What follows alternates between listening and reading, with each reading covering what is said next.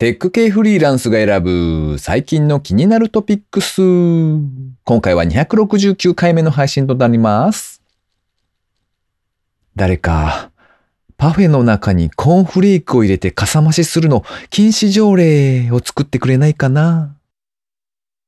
この番組ではフリーランスエンジニアの S とエンタメ系エンジニアのアスカさんが最近気になったニュースや記事をサクッと短く紹介しております。今回は S の一人会となっております。IT 関連をメインにですね、ガジェットだったり新サービスの紹介だったり、それぞれが気になったものを好き勝手にチョイスしております。今回も記事を3つ紹介していきたいと思います。ご意見ご感想などありましたら、ハッシュタグ、カタカナでテクフリでツイートをいただけたらありがたいです。では一つ目の記事ですね。楽天ペイ請求書払い、地方税統一 QR コード LQR4 月17日から利用可能に。こちらはプレスリリースで配信されていた記事ですね。楽天ペイメント株式会社は楽天ペイアプリ決済におきまして、2023年4月17日より地方税の納付書に印字された地方税統一 QR コード LQR への対応を開始すると発表しました。小文字の E に大文字の L、そして QR コードの QR、これで LQR と読むそうですね。LQR によりまして固定資産税や自動車税など1700以上ある自治体の地方税を楽天ペイにて納付することが可能になります。楽天ペイ請求書払いはですね、ガス、水道、電気などの公共料金や固定資産税、住民税などの請求書、括弧払込表に記載されたバーコード、QR コードを楽天ペイアプリで読み取ることで、その場で支払いができるサービスです。自宅にいながら24時間いつでも支払いができるわけですね。また、楽天ポイント、楽天キャッシュが利用可能になっておりまして、楽天カードから楽天キャッシュへチャージをすると0.5%の楽天ポイントが還元されますので、現金で支払うよりも0.5%お得になります。楽天ポイントの期間限定ポイントの利用も可能になっておりますと。さらにはですね、税金、公共料金のお支払いは楽天ペイで、抽選で全額還元、外れても全員漏れなく最大1%還元キャンペーンの開催も予定しているそうですね。というわけで楽天ペイが LQR というものに対応しましたよというニュースですね。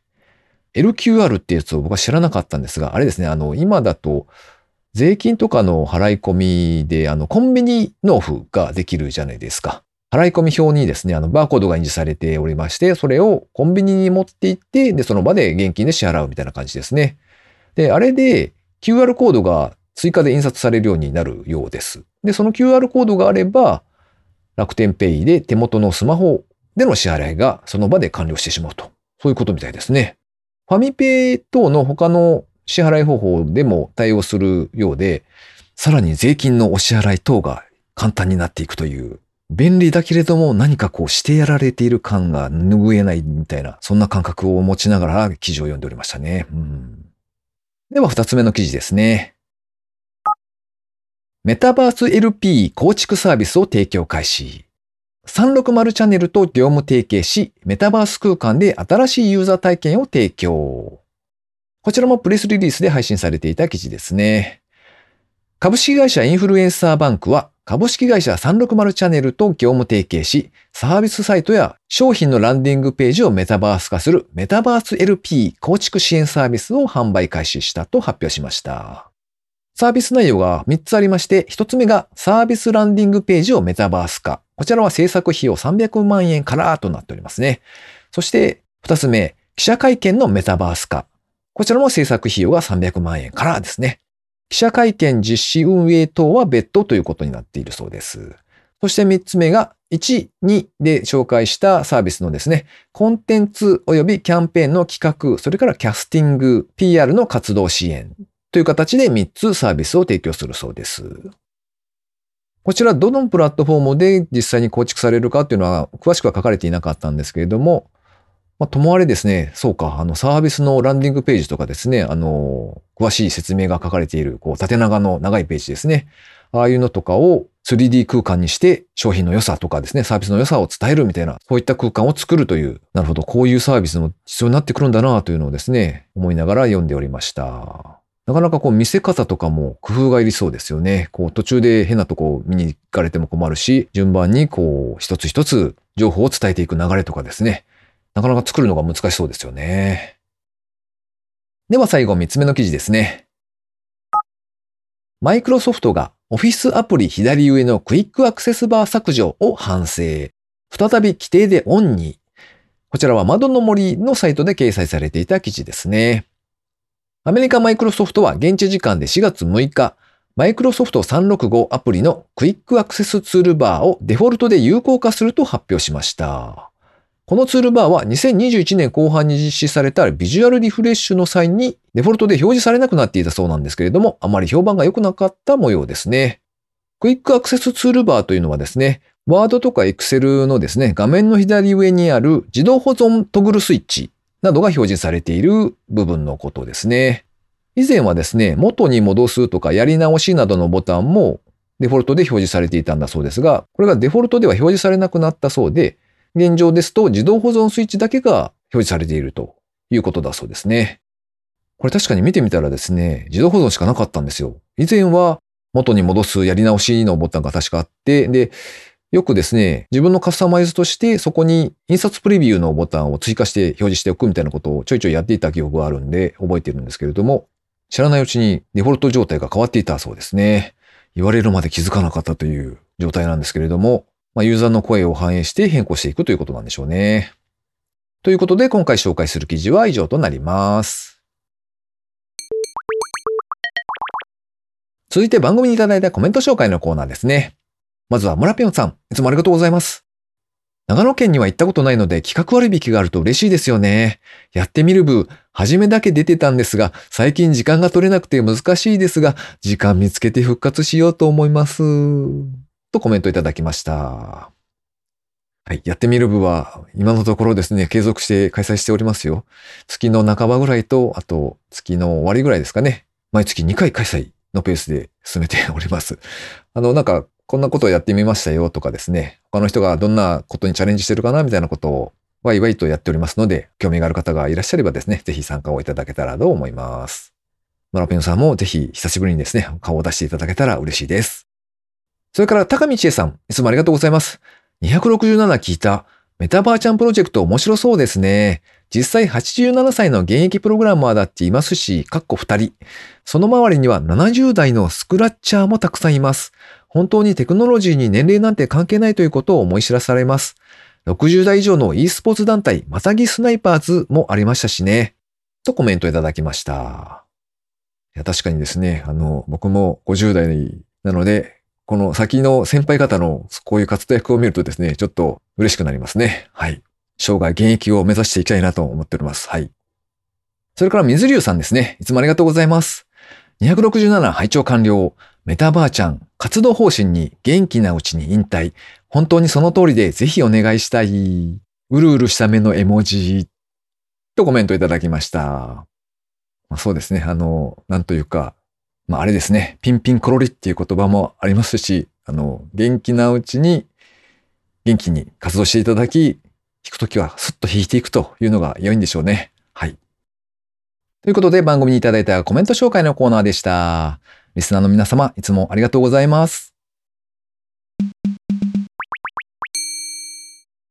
最後に近況報告ですね。えー、最近はですね、割とビールがだんだん美味しくなっている季節だなということで、たまたま見つけたちょっと乾き物というのか、おつまみをですね、二つ紹介しておきたいと思います。一つ目が、亀田製菓ですね。あの、カキピーで有名な亀田製菓さん。こちらが出している塩で食べる亀田の柿の種はなぜうまいっていう商品が多分最近出たんだと思うんですけど、偶然発見しまして買ってみました。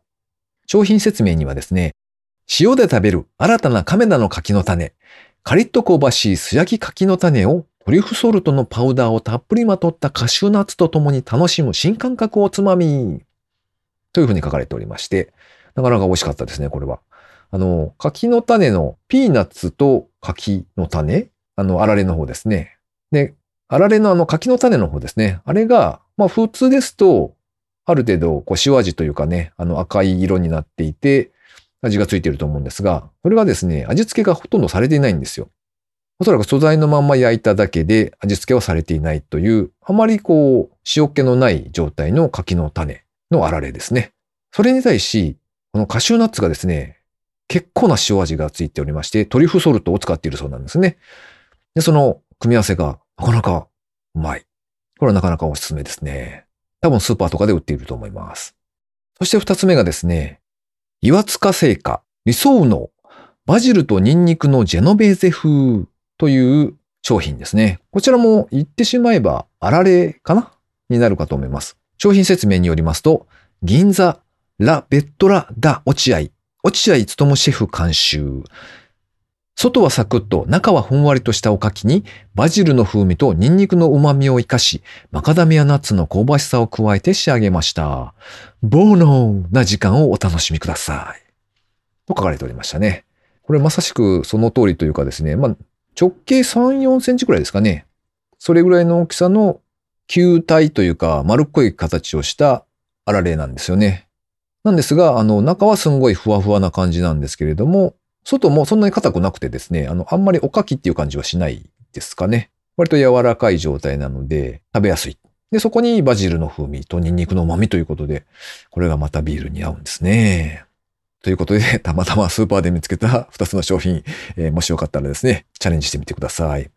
概要欄の方にですね、Amazon アソシエイトリンク付きでリンクを貼っておきますので、商品が気になった方は覗いてみてやっていただけたらと思います。ちなみに説明をしておきますと、アソシエイトリンクもしくはアフィリエイトリンクというやつはですね、このリンク経由で商品が購入されると、紹介した人に少しだけ紹介報酬が支払われるという仕組みですね。まあ多分1%くらいなので、微々たるものなんですが、番組を応援したいという方がですね、もしいらっしゃいましたら、絶賛リンク踏み放題ですので、ちらっと見てみてやっていただけたらと思います。